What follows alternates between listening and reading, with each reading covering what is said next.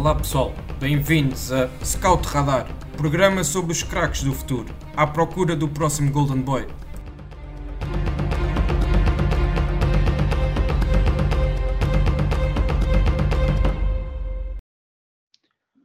Olá a todos e sejam bem-vindos a mais uma edição do Scout Radar, o podcast da ProScout, onde falamos dos talentos nacionais e internacionais.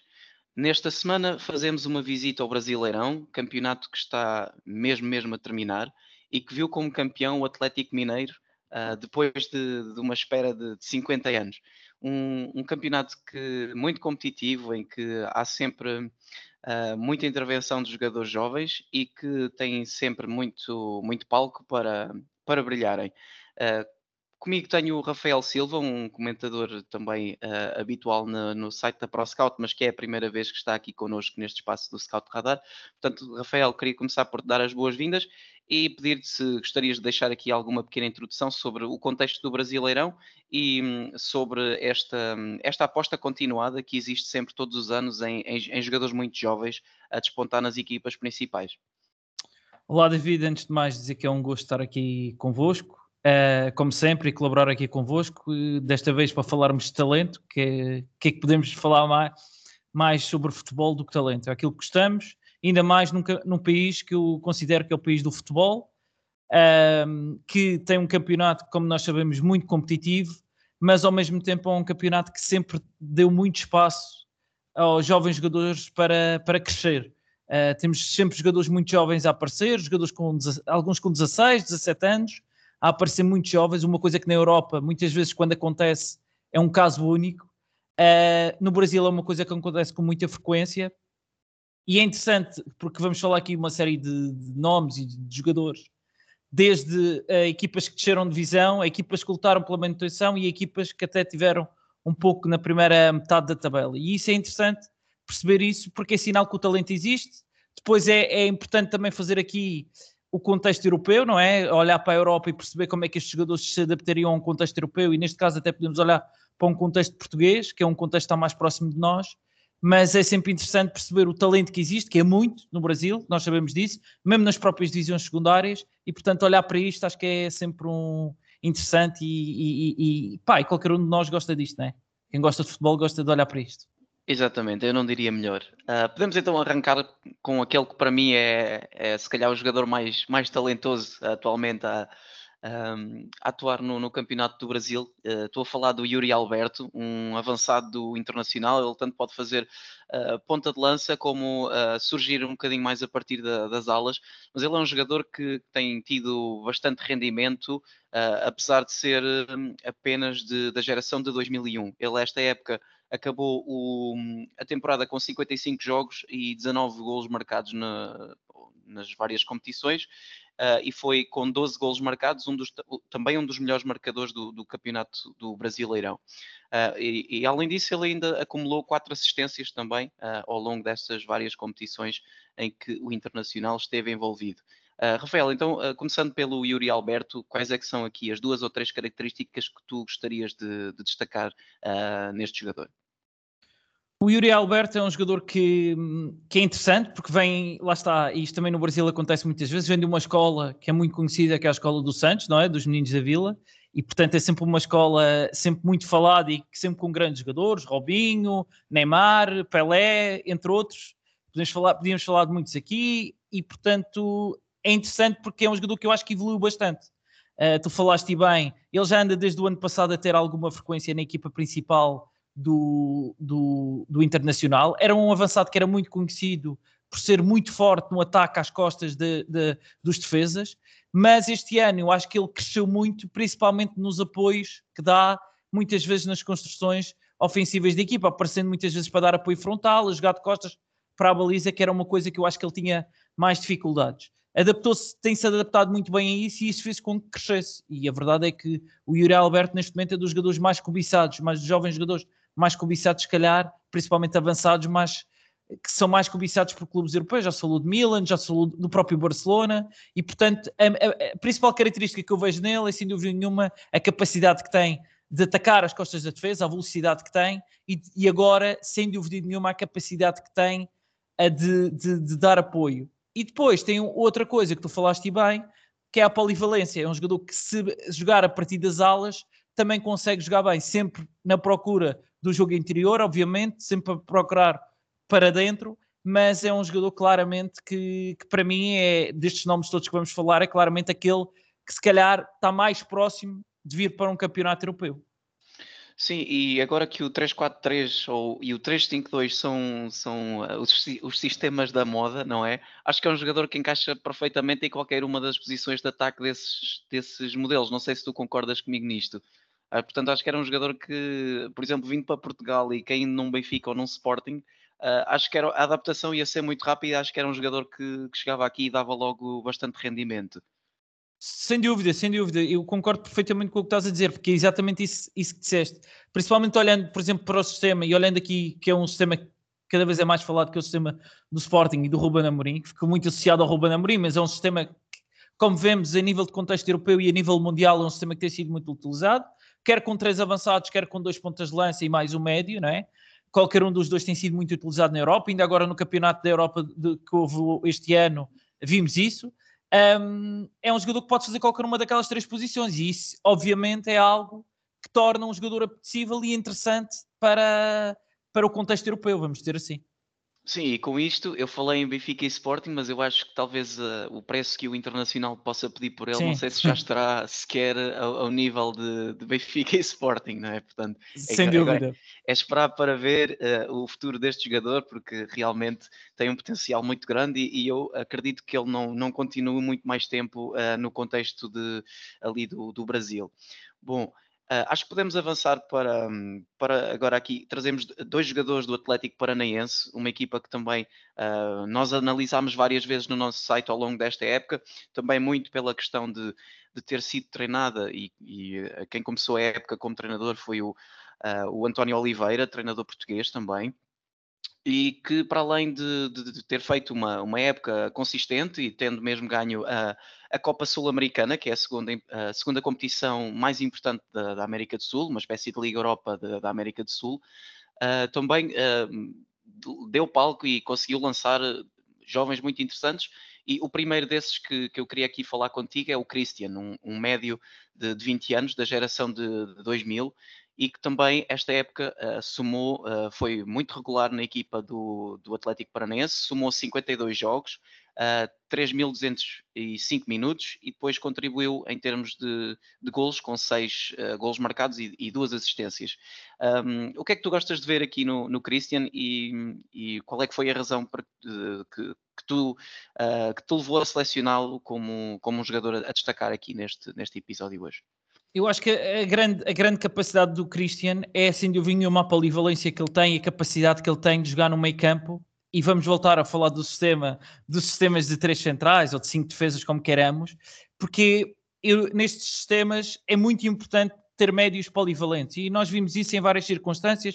Podemos dar o exemplo, por exemplo, do Mateus Nunes no Sporting, podemos até dar outros exemplos de outro tipo de jogadores do médio que consegue, no fundo é o chamado, pode-se chamar box to box, não que eu acho o Christian um, um box to box com, muito completo, mas eu acho que ele tem sem dúvida uma capacidade de ser agressivo defensivamente e ofensivamente em drible, procurar muito bem as zonas de finalização. Depois é um jogador que procura muitas vezes remata a meia distância, tem um excelente remate à meia distância e, e isso torna sem dúvida nenhuma um jogador muito completo. A jogar com outro jogador ao lado, eu acho que torna a coisa muito interessante para ele é, é um jogador muito jovem ainda, mas que tem aqui uma, uma grande margem de, de, de progressão, na minha opinião. Tornou-se, para mim, uma das peças-chave deste Atlético Paranaense. O Atlético Paranaense, e deixa-me só contextualizar um bocadinho isso que estavas a dizer do António Oliveira, apostou muito este ano nos esquemas de três centrais. Ainda ontem, ainda esta semana, ouvimos no Canal 11 o António Oliveira, o, o ex-treinador do Atlético Paranaense, a falar disso nos comentários que estava a fazer um, um jogo falando exatamente de ter, ter adaptado, ter utilizado esse novo sistema que nunca tinha utilizado, e o Christian adaptou-se perfeitamente a esse sistema e tornou-se uma peça fundamental. É um jogador que também já tem alguma continuidade desde a época passada, não foi só esta época, já é um jogador que vem, vem desde a época passada demonstrando, sem dúvida nenhuma, uh, muita qualidade, mas eu acho que ele ofensivamente tem crescido muito e tem demonstrado aí a sua grande, a sua grande força capacidade de aparecer em zonas de finalização, o drible que ele tem e, portanto, parece-me um jogador muito interessante para, para o futuro. Sim, agora aproveito e faço já a ponte para o outro jogador da, da nossa lista do, do Atlético Paranense, que é o Kelvin, uh, lateral uh, direito também. Uh, aliás, esta equipa do, do Atlético Paranense é mesmo muito jovem, nós poderíamos trazer aqui alguns, só quase uma, um episódio inteiro de jovens do Atlético Paranaense, porque realmente foram. foram jovens lançados, muito jovens lançados esta época. Do outro lado tínhamos, por exemplo, também o Abner Vinícius, Uh, temos também, por exemplo, o Emerson, que é um jogador que ainda não, não se estreou pela equipa principal, ele é só de 2004, mas eu já tive a oportunidade de vê-lo uh, em jogos da, da equipa de sub-17 do Atlético Paranaense e é, ele tem um rendimento brutal. Só, só para deixar aqui um, um número, ele, uh, esta época em sub-17 fez 13 jogos e 16 golos, portanto já dá para ver aqui mais ou menos a, a capacidade de rendimento que ele tem e também será um daqueles jogadores que se vai estrear uh, muito cedo na, na, equipa principal. Mas aqui, uh, voltando ao Kelvin, uh, perguntava-te o, o, que é que, um, o que é que tu querias destacar neste lateral. É um lateral, mais uma vez, vamos bater outra vez ao mesmo tema, e para mim, mais do que um lateral, é um ala. É sem dúvida nenhuma um jogador com, com, com muita propensão ofensiva, que procura muito o cruzamento, procura muito o cruzamento e tem uma excelente capacidade de cruzamento, tanto em bola parada como em jogada continuada. Acho que é um jogador muito completo nesse ponto. Depois é um excelente marcador de bolas paradas também. Só que este ano é daqueles jogadores, lá está, é, é, o que, é aquilo que falamos às vezes da regularidade. Nem sempre fui um jogador regular, nem sempre fui opção. E isso fez com que se atrasasse um bocadinho o seu crescimento esta época. Eu estava à espera que ele crescesse mais ainda esta época, apesar de eu achar, continuar a achar que é um dos jogadores com o maior talento, principalmente na posição dele, na, uh, no Brasileirão. Uh, acho que é um jogador, lá está, que se adapta muito bem a estes esquemas de três centrais, com o ala muito subido, a procurar sempre, sempre o cruza, ou, a, a, jogada exterior ou, o remate. É um jogador que tem essa capacidade e isso torna, torna um jogador interessante, tanto por dentro como por fora, mas mais por fora do que por dentro. É um jogador que procura muito jogo exterior. Uh, acho que é um jogador muito interessante. Também teve, teve dois jogadores como concorrência, aqui o Marcinho e o Eric, que são dois bons jogadores também, e portanto também para ele não era fácil, mas eu acho que é um jogador que, que pode, no futuro e na próxima temporada, ser sem dúvida nenhuma, assumir esta posição de ala direito, principalmente agora com o Alberto Valentim como treinador, que também apostou neste esquema de três centrais, uh, acho que pode ser uma opção, sem dúvida nenhuma, para, para a próxima época. Sim, só para também para dar aqui algum contexto em, em termos de, de números, ele fez 41 jogos, uh, marcou dois golos, inclusivamente o último golo da temporada do Atlético Paranense, que foi o, esta última jornada uh, contra o Sport, uh, foi ele no empate a um, a um, um a um, e ele marcou esse golo, e oito assistências, portanto também aqui um, um bocadinho a refletir aquilo que tu, tu falaste da, da contribuição ofensiva do, do Kelvin. Uh, agora vamos também uh, passar aqui por um, um, grande clube no Brasil, mas que acabou por ser, por ser despromovido à Série B. estou a falar do Grêmio, que para choque de muitos acabou por, por ter uma, uma temporada desastrosa a esse nível, uma equipa que poderia estar na luta, eu não digo pelo título, mas uh, para estar confortavelmente no, to no, no topo de cima da, da tabela do, do Brasileirão, isso sem dúvida. Mas uh, eu diria que não, não foi aqui por culpa destes dois jogadores que nós, nós vamos falar uh, do Grêmio, sendo o primeiro deles o Gabriel Chapecó, que é o, o guarda-redes de apenas uh, ah, 21 anos, também ele de, de 2000, e que também já foi inclusivamente chamado à seleção uh, A do Brasil pelo Tite, e só acho que isto já é um, um bom, um bom indicador da, da sua qualidade e da, da regularidade das, das exibições que, que ele tem vindo a fazer uh, aqui uh, nas redes do, do Grêmio. Rafael, queria te perguntar o, quais é que são as duas ou três notas que tu gostarias de deixar sobre o Gabriel Chapecó. Eu acho que o Gabriel Chapecó, lá está, é um jogador que hum, é um guarda-redes é um guarda muito forte entre os postos, é sem dúvida nenhuma um dos melhores guarda-redes neste momento do Brasil eram entre os postos, devido à sua capacidade de reação, à sua altura, que é uma coisa que hoje em dia é muito procurada pelos treinadores, guarda-redes altos, voltou essa moda dos guarda-redes altos, quando durante muitos anos isso até é, muitas vezes era mal era visto. Secundário. Exatamente, era secundário. E às vezes até mal visto, porque em, quando era necessário uma reação mais rápida, demorava mais tempo. Hoje em dia é visto exatamente o contrário, e vimos isso também no futebol europeu claramente essa tendência da aposta em guarda-redes mais altos. É um guarda-redes que depois, lá está, olhando aqui para, para aquilo que hoje em dia é exigido a um guarda-redes, e principalmente jogo com os pés, eu acho que ele tem qualidade, mas acho que ainda não foi testado, na minha opinião, ainda não ouvia ser testado a um nível muito alto. E isso é algo que eu acho que no futuro pode ser importante para ele, principalmente se ele quiser vir para o mercado europeu, que poderá ser algo que seja necessário uh, ele, ele ter. Acho que é um guarda-redes que entre os postos, como disse, e bola parada é muito forte. Um, tem uma, tem uma, ou seja, tem uma grande, uma grande percentagem de sucesso de defesas, ou seja, consegue muito bem uh, uh, defender a baliza. Um, mas pronto, lá está. Jogo de pés, acho que o timing de saída em bola parada nem sempre é o melhor, acho que é algo que ele poderá melhorar no futuro, mas estamos a falar de um guarda-redes de 21 anos que assumiu a baliza de um grande clube do Brasil. É importante dizer isto: o Grêmio é um grande clube do Brasil, apesar de ter descido à Série B, e não é fácil. E, e portanto, acho que há aqui várias razões para, para mostrar que é um guarda-redes com qualidade. A ida à seleção brasileira, como disseste, e na altura até me recordo que o Tite uh, disse que foi o Tafarel que disse que gostava que ele fosse à, à, à seleção brasileira, e portanto, quando o Tafarel dá este, este, este voto de confiança a um guarda-redes, acho que pode estar ali um talento, sem dúvida nenhuma, de um excelente guarda-redes para o futuro no Brasil, que também se tem demonstrado ultimamente uma grande escola de uma escola, uma boa escola de guarda-redes, porque apareceu o Alisson, apareceu o Ederson e portanto vão aparecendo vários guarda-redes brasileiros de, de, qualidade, que era algo que não aparecia muito antigamente e, e agora vai aparecendo. Isso é interessante também. Sim, sem dúvida. E eu agora gostaria de perguntar aqui do ponto de vista um, de, da competição. Se, se, achas que seria benéfico uh, ele acompanhar o Grêmio nesta, nesta descida à Série B e continuar a ter minutos na, em contexto de Série B? Ou seria um jogador que, eu não sei se o Grêmio uh, aceitaria uma venda para dentro do próprio Brasil, não é? Portanto, para um clube de, de Série A que quer investir um, num guarda-redes, mas se achas que já seria um momento em que poderia ser uma boa oportunidade de negócio algum clube da Europa uh, aproveitar esta descida do Grêmio para tentar a sua contratação? Eu acho que sim, lá está. O Grêmio, o Grêmio acaba por ser uma equipa interessante e nós vamos falar aqui de dois jogadores, vamos falar do Chapecó e vamos falar de mais um jogador, que eu acho que são duas oportunidades de negócio e tu falaste bem para, para os clubes europeus, sem dúvida nenhuma.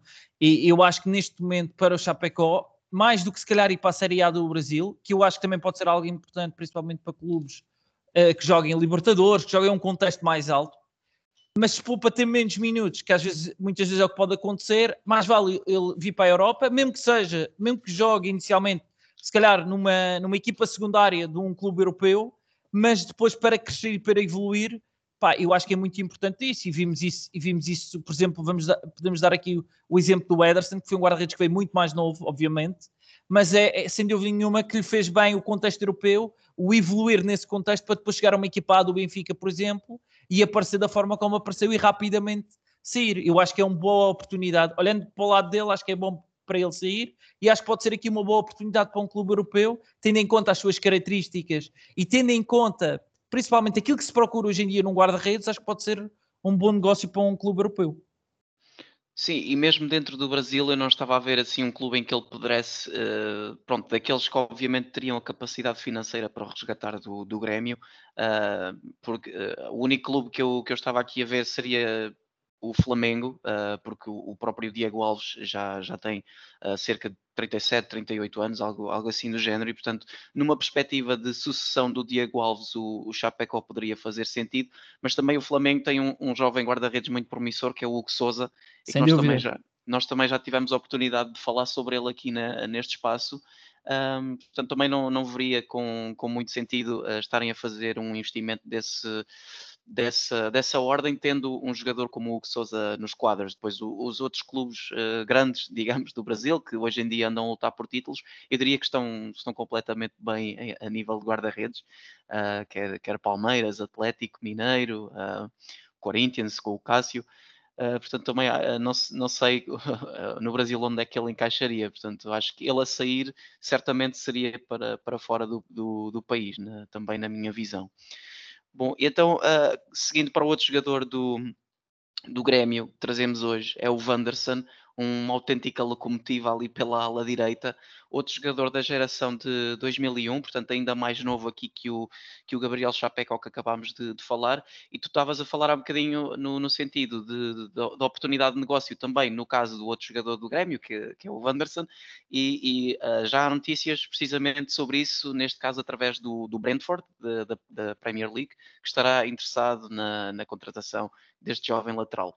Ele que também, esta época, uh, ele acabou por não ganhar o prémio de revelação do ano, mas uh, para mim foi o jovem que eu mais, que eu mais gostei de acompanhar nesta, nesta edição do, do Brasileirão, a, a par do Yuri Alberto, mas uh, o Wanderson, como era um bocadinho mais desconhecido, uh, porque nunca tinha vi, visto realmente o Wanderson antes desta época, uh, acabou por, por por ser um bocadinho mais, mais surpreendente esta, esta sua ascensão. E ele, esta época, fez 52 jogos, marcou 4 golos e fez uh, eh, 4 assistências. Uh, portanto, depois desta, desta pequena introdução, um, Rafael, o que é que gostavas de destacar aqui no, no Wanderson? É, o mais incrível no Wanderson é que, é que ele, é lateral, ele é de fazer direito, lateral direito, e o outro lateral, o lateral direito titular do Grêmio é o Rafinha, que jogou no Bayern de Munique. Exato. Portanto, só isso já o valoriza muito, porque a verdade é que ele mesmo assim teve muitas oportunidades, jogou, fez, fez, algum, fez muitos jogos mesmo assim. Uh, é um jogador muito completo, tu disseste que é uma locomotiva, acho que é isso que o, que o, que o caracteriza, sem dúvida nenhuma. Uh, tem, tem qualidade para ser até um lateral, por vezes, mais construtor pelo meio, com capacidade para, para, para atrair dentro e depois jogar fora. É um jogador que tem essa capacidade. Inteligente, agressivo defensivamente, Uh, gosta de pressionar alto, é um jogador muito interessante e, sem dúvida nenhuma, do que estávamos a falar, este sim eu acho que é uma excelente oportunidade de negócio. Eu, por acaso, por curiosidade, fui ver quanto é que ele neste momento está a valer no transfer market, apesar de não ser o, a base de tudo, mas serve pelo menos para ter uma noção. Ele neste momento está avaliado por 8 milhões. E tendo em conta que o, que o Grêmio vai descer, é um jogador que obviamente vai, vai baixar de preço, não é? E tendo em conta isso, acho que é uma excelente oportunidade de negócio que está aqui e olhando, por exemplo, e vou dar aqui um exemplo uh, do Benfica, por exemplo, que anda, que anda à procura de um lateral direito, há, há, parece que anda à procura sempre de um lateral Desde direito há muito tempo. Exatamente. Acho que aqui está, lá está, está aqui um jogador jovem, uma boa oportunidade de negócio, que acho que é um jogador que facilmente, daqui a um, dois anos, poderá valer muito mais do que isto. E, e pronto, lá está. E o que é que eu acho que falta ao Wanderson, porque também isto não é tudo bom, não é? Acho que o Wanderson, se calhar, para um futebol europeu, falta-lhe capacidade física, mas é algo que ele facilmente consegue ganhar, aumentando o ritmo e, no, e, e, e, vindo para a Europa. Tu falaste do Brentford, que é uma equipa que é conhecida por ter um departamento de scouting e de data analysis muito forte, uhum. e isso mostra a sua qualidade, não é? É, é quase um carimbo de, de, de, qualidade, porque o Brentford tem essa capacidade de, de encontrar este tipo de jogadores, e lá está, é o que tu disseste, é um nome que não é assim ainda muito, muito conhecido, é um nome que já começa a ser conhecido, mas a verdade é que esta época deu o salto numa equipa que vai descer e, portanto, eu acho que aqui melhor oportunidade de negócio do que esta, acho que não há. E, portanto, parece-me um excelente jogador, sem dúvida nenhuma. Sim, já agora só para completar, tu falaste há bocadinho nos 8 milhões de mercado do, do Transfer Market, a proposta supostamente dada pelo Brentford, que foi reportada pelo Globo Esporte, uh, foi de 12 milhões de euros. Pronto, Portanto, fica aqui também este valor, vale o que vale, é uma, é uma notícia que vem do, do Globo Esporte, uh, mas que poderá aqui também ser um bom indicador do, do valor de mercado pelo qual este jovem pode acabar por sair uh, para a Europa. E já agora não sei se tu vais concordar, concordar com esta minha comparação, uh, apesar de eu não gostar muito de fazer este tipo de, de paralelismo, mas faz-me lembrar um bocadinho o Danilo quando chegou ao Porto o estilo de jogador do, sim, do Wanderson. Sim, sim, podemos, podemos dizer que sim, que, que é um jogador em, em alguns aspectos semelhante ao Danilo, sem dúvida nenhuma. Sim, portanto, para, para quem uh, nos está a ouvir e, e quiser assim um, uma base de comparação, uh, talvez possa ser uma, uma boa ajuda, porque depois o Danilo veio a ter um, um sucesso brutal na sua carreira.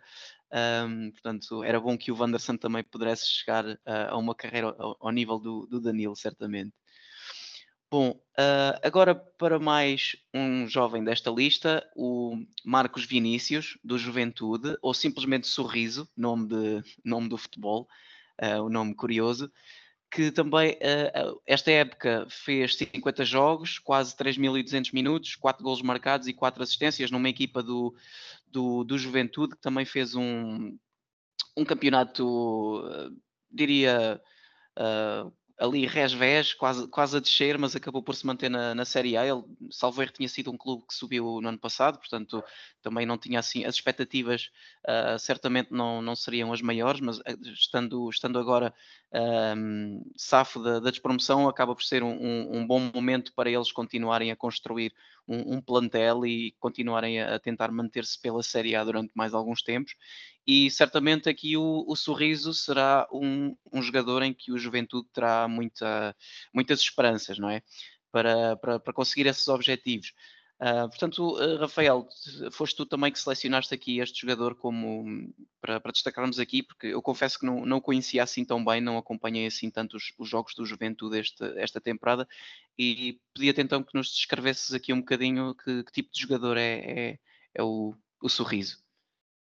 Primeiro, acho que é, é, é, interessante este jogador, e lá está, às vezes olhar para o futebol brasileiro e olhar muitas vezes, e tu que também acompanhas muito o futebol brasileiro e principalmente muitas vezes escalões de, como eles chamam, escalões de base, escalões de formação, sub-17, sub-18, sub-19, sub-20, sub um, e tu olhas claramente para, para, este, para este jogador e tu percebes como é, e perguntas como é que este jogador está aqui, parece que está meio perdido ali numa equipa que luta para não descer de divisão Pá, é um ótimo jogador, muito interessante. É um jogador típico brasileiro. Eu, escolhi exatamente por isso, porque ser um, um, jogador que eu olho para ele e digo: isto é um jogador brasileiro. É um jogador que de corredor, um extremo de corredor, procura muito o um para um, tem uma excelente capacidade de drible, ganha em velocidade e depois tem outra coisa interessante, que é normalmente este tipo de jogador, tu dirias, mas é um jogador com um centro de gravidade baixo, é um jogador. Uh, rápido, mas, mas baixo, não. Ele tem a capacidade, outra coisa, a característica que se destaca nele é a altura e a capacidade que, física que tem para os duelos. Depois é um jogador que, que eu gostei muito também na forma como pressiona o adversário. Ou seja, a forma como o Juventude pressionava e ele procurava muitas vezes essa pressão para conquistar o mais rapidamente a bola. Uh, e, gostei, e gostei também da sua, em alguns pormenores, básicos como a recepção, a forma, lá está, a forma como pressiona, estava eu a dizer, são coisas que me impressionaram neste jogador e principalmente no clube onde ele está. Lá está, isto também olhando aqui para as oportunidades de negócio que nós falamos muito, este é claramente um jogador, e eu, eu também tive a curiosidade de ver quanto é que ele valia no Transfer Market. No Transfer Market vale 300 mil euros, portanto, é um jogador barato. Obviamente que é só uma base, mas é um jogador mais barato do que os restantes que vamos falar aqui, e por isso também o destaquei. E, e sem dúvida nenhuma, foi isso que me agradou. É um jogador muito mais de drible e menos de cruzamento, mas isso, lá está, é aquilo que às vezes, muitas vezes se ouve dizer que se perdeu no futebol. Uh, o, o Sorriso ou Marcos Vinícius tem isso. E eu gostei muito disso. Não sei se é um jogador que se vai manter no Juventude. Acho estranho que se se manter no Juventude, se mantiver, desculpem, se se mantiver no Juventude, mas é um excelente jogador, sem dúvida nenhuma. Gostei muito. Sim, e até pode ser mesmo um jogador para dar o salto dentro do próprio contexto do, do Brasileirão. Por exemplo, estou-me aqui a lembrar do, do Michael, que também andou assim num, num, clube que lutava para não descer e, o, e que depois acabou por ir para o que era no Goiás, salvo erro, e que agora, eh, estando no, no Flamengo, depois de uma época, uma época de estreia no Flamengo um bocadinho abaixo das expectativas, esta época explodiu e foi, se calhar, o, o melhor jogador do Flamengo e esteve até nomeado para a equipa de para a equipa do ano do, do Brasileirão. Portanto, é um jogador que se calhar entrando num patamar acima no próprio, no próprio Brasileirão ainda pode explodir mais, como, como o caso do Michel que eu acabei de dar, e, e até uh, dar nas vistas um, ehm, já num, num futuro muito próximo. Sem dúvida, sem dúvida, concordo 100%. Tu deste o, o, exemplo do Michel, que é um excelente exemplo de um jogador que estava num clube num patamar mais baixo e que, e conseguiu chegar ao Flamengo e impor-se e ser um dos, um dos principais jogadores e entra muitas vezes e resolve jogos e isso torna, torna claramente o... e podia ter resolvido inclusive agora à final do Libertadores portanto é um jogador também que, que é uma excelente, uma excelente comparação aqui com, com o Marcos Vinícius Sim, sim, fez mesmo uma ponta final de temporada muito, muito forte e foi é capaz de ter sido mesmo um dos melhores jogadores do, do Flamengo nesta, nesta fase derradeira da, da temporada. Bom, então, uh, avançando mais um nome, Bruno Prachedes, um jogador que nós também já tivemos a oportunidade de falar, não sei se aqui no podcast ou em, ou em artigo uh, no nosso site, mas se, se procurarem uh, nos dois lados, certamente vão encontrar algum conteúdo sobre este jogador. Na altura, ainda no Internacional de Porto Alegre, Uh, ele agora faz parte dos quadros do Red Bull Bragantino, que também tem sido um clube com, com uma política desportiva muito bem vincada, em que tem ido apostar em jovens jogadores uh, do Brasil, um, também como, como é a Panágio e como também já nos habituou os, os clubes irmãos Red Bull da, da Europa. Uh, o Bruno Parchedes é um jogador que tanto pode jogar numa, numa aula, mas eu gosto mais de o ver uh, a jogar no, no meio, porque ele tem ali um, tem um último passo e depois tem uma capacidade de decisão muito forte no seu pé esquerdo e, e ele também tem muito aquela, aquela questão de, de puxar para dentro e, e, rematar que a meia distância dele também é, é muito interessante e tem feito uh, vários golos dessa maneira. Um, Rafael, para além disto, o que é que tu gostarias de destacar no, no Bruno Parachedes? Pá, é um ótimo jogador. Eu acho que lá está. O Red Bull Bragantino, e tu falaste disso, e acho também é interessante, é interessante referir isso. É, é um clube que investe claramente no talento e tem sido um clube que tem feito muito isso uh, no talento interno, neste caso. O Red Bull Bragantino tem apostado muito no talento interno, procurar muitas vezes jogadores de outro tipo de formações. É importante dizer que o Parachedes teve no Internacional e teve também no Fluminense na formação, portanto isso, isso torna claramente um jogador interessante, porque este tipo de formação em clube grande, em, clubes grandes brasileiros é sempre interessante. Mais uma vez estamos a falar de um jogador alto, que também torna interessante, principalmente quando é necessário duelos aéreos, pode ser uma coisa muito interessante. Tendo um perfil claramente físico diferente, tal como estávamos a falar há pouco do, do Marcos Vinícius, diferente daquilo do normal, e por isso também, também se destaca por isso. Uh, é claramente um jogador muito dinâmico, que oferece várias, várias opções, pode jogar mais entre linhas, pode aparecer mais no corredor. É um jogador que tem uma grande amplitude e uma grande e consegue e tem uma grande capacidade de se mover ali em várias zonas ali no, do meio campo. É claramente um jogador mais ofensivo, como tu disseste bem, gosta de recuar muitas vezes e receber, servir de apoio frontal e depois também tem a capacidade de aparecer na, na, nas zonas de finalização. O que eu gosto mais nele, sem dúvida nenhuma, é, é, o último passo, acho que tem um excelente último passo, tem muita qualidade nesse passe e isso torna-o claramente um jogador diferenciado em relação aos outros. Uh, é aí para mim, sem dúvida nenhuma, que está que tá, que tá o seu, a sua maior característica. E acho que é um jogador que tem espaço para evoluir. Olhando para aquilo que, tu, que nós tá, costumamos, tivemos a falar aqui de como boa oportunidade de negócio, já acho que é mais difícil, não pela, pela, pela, pela, não pela sua falta de qualidade, mas sim pelo contexto Red Bull Bragantino, que sabemos como está envolvido em todo aquele grupo, não sabemos até que ponto é que não é necessário um investimento maior para conseguir tirar este jogador daquele, vamos dizer, daquela empresa, né? No fundo, aquilo acaba sim, por ser sim, um consórcio. Sim. consórcio. E aquilo acaba por ser muito difícil depois mexer ali, porque lá está, o objetivo deles também é que estes jogadores cresçam para, se possível, virem para a Europa ou para o Salzburgo numa primeira fase e depois para o Leipzig ou diretamente para o Leipzig, que muitas vezes acontece. E, portanto, Sim. isso é interessante. Sim, e, e tu falaste na, na, parte monetária, nas transferências, temos o exemplo do, do Claudinho, que foi para o Zenit e já foram precisos uh, eh, 15 milhões de euros para, para o tirar dali, portanto já não, não, é, Exa não é favas contadas. Exatamente, e o Claudinho é um bom exemplo, falaste do Claudinho, que é um excelente exemplo de mais um jogador que era de um clube, ele fez, se não me engano, a formação no Corinthians, foi não foi dispensado, mas saiu do Corinthians, foi para... teve no Red Bull Bragantino, e no Red Bull Bragantino cresceu e, e tornou-se um jogador, lá está, é a prova da política, qual é a política deles? Claramente é apostar muitas vezes no talento interno para, e não ir buscar jogadores já feitos, mesmo que sejam brasileiros, mas já feitos brasileiros a outros, uh, à Europa, é assim apostar muitas vezes neste tipo de jogadores e dar-lhes o palco que eles necessitam. Sim, e para quem tiver então interesse nesta, nesta vertente mais do scouting, deixo aqui a sugestão, porque o, o Red Bull Bragantino é mesmo uma equipa muito interessante nesse aspecto, porque também tem um, daquilo que o Rafael já, já, já, acabou por dizer, tem uma, uma aposta muito forte em vários jovens brasileiros e, portanto, é sempre interessante de, se, de seguir e de, e de perceber quem é que são os jovens que estão a despontar. Há também o caso do Luan Cândido, que nós tivemos uh, praticamente na, na, lista para incluir aqui na, para falarmos, acabámos por, por não destacar pelo simples facto de já estar uh, contratualmente ligado ao, ao Leipzig, depois há jogadores como o Jadson, o, o Eric Bahia, uh, o Prachedes, como já falámos, uh, depois lá à frente há o Arthur, que para mim também deve ter sido, uh, se não o melhor jogador do Brasileirão, top 3 certamente, nem que seja mesmo só pelo rendimento que conseguiu dar, Elinho, há aqui jogadores mesmo muito, muito interessantes para seguir nesta equipa.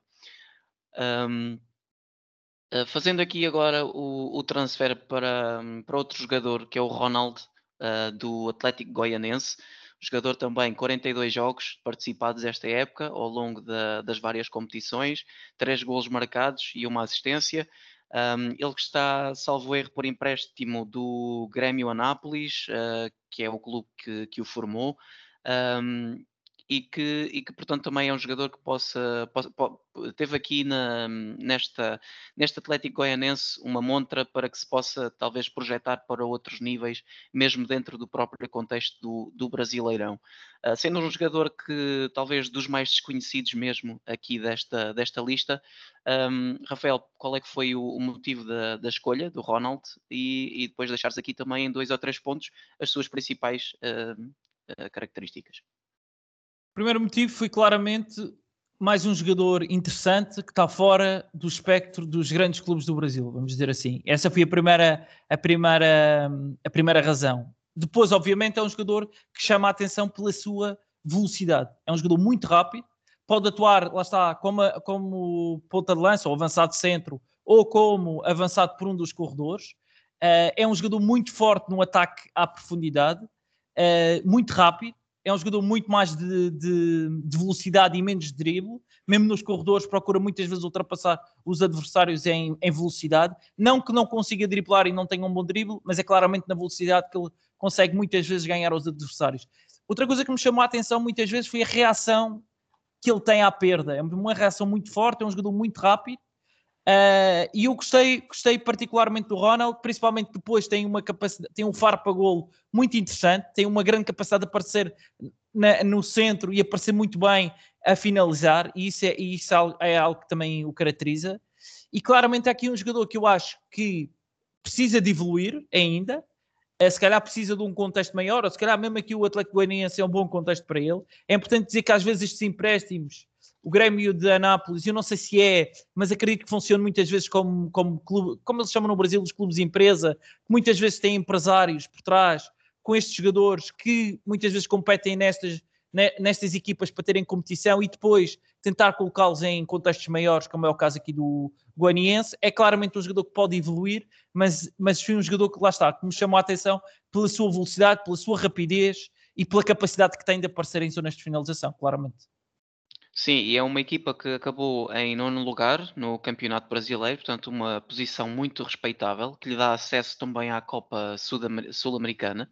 Uh, não sei se diretamente ou se ainda terá que passar por algum processo de, de eliminatória, mas que a continuar neste clube será um, um, passo muito interessante para ele também continuar a disputar a uh, Série A do Brasil e potencialmente a Copa Sul-Americana. Agora, para, para, terminarmos, trazermos aqui dois nomes uh, que, que, também uh, nós já acabámos por, por destacar, quer dizer, um deles já acabámos por destacar em vários, em vários conteúdos que, que temos produzido também ao longo de, deste ano de 2021. Portanto, Rafael, podia-te parecer um bocadinho mais breve aqui no, no Kaique Melo, defesa central do, do Santos, porque visto que nós já, já fizemos várias peças sobre, sobre as suas características, uh, e perguntar-te simplesmente, na tua opinião, uh, qual é que é a, a, principal, a principal coisa que tu querias destacar? Eu acho que a personalidade é sem Sim. dúvida nenhuma um jogador com 17 anos que, que chega à equipa principal do Santos para e a verdade é, ele entrou para substituir o Lucas Veríssimo. Lucas Veríssimo, sim. Um, e a capacidade com que tem de, de jogar e de, e de, e, de, conseguir se adaptar tanto a linhas de 3 como a linhas de 4, eh, jogando principalmente pelo lado direito, eh, para mim é sem dúvida nenhuma algo que demonstra, sem dúvida nenhuma, uma excelente capacidade deste Kaique. É um jogador com uma excelente capacidade de desarme, com uma boa capacidade de, de antecipação e, portanto, tem aqui muito, muito para evoluir. Este ano, infelizmente, a verdade é que em alguns momentos as coisas não lhe foram correndo bem, teve algumas lesões. O próprio Fernando Diniz, quando entrou para treinador do, do Santos, não foi das, da, da, das principais apostas dele. apesar dele ter começado muito bem a época. Depois, com a saída do Luan também, do Luan Pérez para o Marselha começou a ser, voltar a ser opção e é claramente aqui um jogador destes que estamos a falar, é talvez o jogador mais, acho que é o jogador mais jovem de quem vamos falar e é aquele que tem aqui uma margem de progressão muito grande e que tem muito espaço para evoluir. Duvido muito, vou-te ser sincero, duvido muito que este jogador esteja muito tempo sem, sem um clube o contratar, mesmo que seja para ficar no Brasil mais um ou dois anos, mas duvido muito com 17 anos e a personalidade que tem demonstrado, com mais um bocadinho de regularidade do que teve este ano, acho que é um jogador que facilmente vai aparecer na, na, na equipa principal. Uh, desculpa, na equipa principal não, na, na Europa, acho que é algo que que vai acabar por acontecer. Sim, eu acho que vai ser daqueles jogadores que tem logo contrato assinado e mal face aos 18 anos salta, salta logo para, para a Europa, até porque ele faz anos em, em janeiro, pelo que estou aqui a ver, e portanto também acaba por ser uma altura em que eh, temos a, a janela de transferências de inverno abertas na Europa, portanto é, é certamente um, um, jogador que, que, que será uma, um, um, desses casos. Só para contextualizar, porque nem todos podem saber, uh, tu falaste na idade dele, ele tem 17 anos, geração de 2004, e também para deixar aqui como conclusão do, do Kaique, é que tu destacaste a parte da personalidade, que foi precisamente o que eu tinha destacado no artigo que, que fizemos no site, e que já não me lembro certo quem foi o convidado, uh, mas quando falámos nele aqui também no podcast, também foi precisamente a sua mentalidade, uh, o grande foco de, de, de, de que, deixou notado de, sobre, sobre o Kaique. Portanto, não deixa de ser curioso que três pessoas que fizemos conteúdos sobre ele e constatámos todos o mesmo. Um, Bom, para terminar, temos aqui o grande vencedor do prémio Revelação do Brasileirão 2021, uh, que é o André uh, Neto, do Fluminense, um jogador de meio campo que, que esta época uh, fez 36 jogos, 2.500 minutos, um gol marcado e uma assistência, e que foi também uma das peças um, chaves do, deste Fluminense que acabou também no, no campeonato em, em, sétimo lugar, estará, estará nas fases de acesso à, à Copa Libertadores e que foi também uma equipa sempre muito, muito competitiva e um osso muito duro de roer para qualquer que fosse o, o adversário. Um, portanto, Rafael, aqui para completarmos o, o nosso episódio, uh, perguntava-te uh, aqui como nota final o que, é que tu, o que é que tu gostarias de deixar sobre o, este André Neto? O André acaba por ser um jogador que hoje em dia uh, as pessoas gostam muito, não é? É aquele médio defensivo que tem muita qualidade com bola, a verdade é essa. É um jogador que é muito agressivo defensivamente, mas depois tem uma capacidade de tirar a bola das zonas de, de pressão e sair da zona de pressão de forma espetacular. E isso é a parte mais interessante nele. É, é muitas vezes essa capacidade que ele tem de estar sob pressão e enfim a conseguir sair. Isto tem um problema, na minha opinião, que é o arriscar muitas vezes em zonas que conseguiu recuperar a bola e depois perde-a em zonas perigosas. Mas é um jogador claramente com uma margem de progressão muito grande, joga num clube muito bom e muito formador e acho que vai ter aqui um espaço para evoluir muito grande e acho que é, sem dúvida nenhuma, lá está. Foi eleita a revelação. Para mim, se calhar, o Wanderson é um jogador que está um bocadinho mais acima, na minha opinião, mas mesmo assim, o André é um jogador com uma excelente capacidade de, de, de, de, de sair, de, tem uma, é um médio defensivo com muita qualidade com bola. Isso para mim é, é muito bom. Chegamos então ao fim uh, deste episódio. Rafael, queres deixar alguma nota final uh, geral sobre, sobre o, o, campeonato ou sobre alguma sugestão de outro jovem que poderias uh, nomear aqui antes de, antes de darmos por encerrado o, o, episódio? Não, só dizer que o campeonato brasileiro, lá está, é um campeonato muito interessante de seguir. Uh, tem imenso talento e isso é, é, o mais interessante. E por isso é que eu gosto tanto do campeonato brasileiro. É claramente e, e, gosto de acompanhar sempre, obviamente que agora com os treinadores portugueses isso também o interesse obviamente cresce, mas é sem dúvida nenhuma um campeonato com, com muito talento, podíamos ter outros nomes aqui como tu falaste, Tínhamos, podíamos falar do, aqui de outros jogadores, mas acho que este sem dúvida nenhuma, saímos um bocadinho da, do espectro dos grandes, apesar do Yuri Alberto jogar no Internacional que é um clube grande do Brasil, e aqueles que jogam no Grêmio também é um clube grande, mas a verdade é que saímos aqui um bocadinho dos clássicos Flamengo, Palmeiras, que é sem dúvida nenhuma aqueles que, que acabamos por conhecer mais, porque tiveram treinadores portugueses, eh, conhecemos muito bem e ouvimos falar muito, e portanto acho que isso é que é, é também aqui um, um ganho. Uh, chegamos então assim ao fim de, deste episódio. Uh, Rafael, mais uma vez agradecer a tua, um, a tua presença. Acho que deste aqui contributos muito, muito interessantes uh, que certamente nos ajudarão a perceber melhor. Um, bocadinho melhor cada um destes jogadores e acho que também deixaste aqui uma, umas boas palavras de encorajamento a quem, uh, quem, está na, quem está a decidir se deve seguir o Campeonato Brasileiro ou não. Uh, para quem gosta desta área do scouting é, é um campeonato indispensável de, de, acompanhar e portanto também uh, despedir-me de ti com um abraço e, e, com um abraço para, também, para quem também nos ouviu e um até à próxima. Obrigado.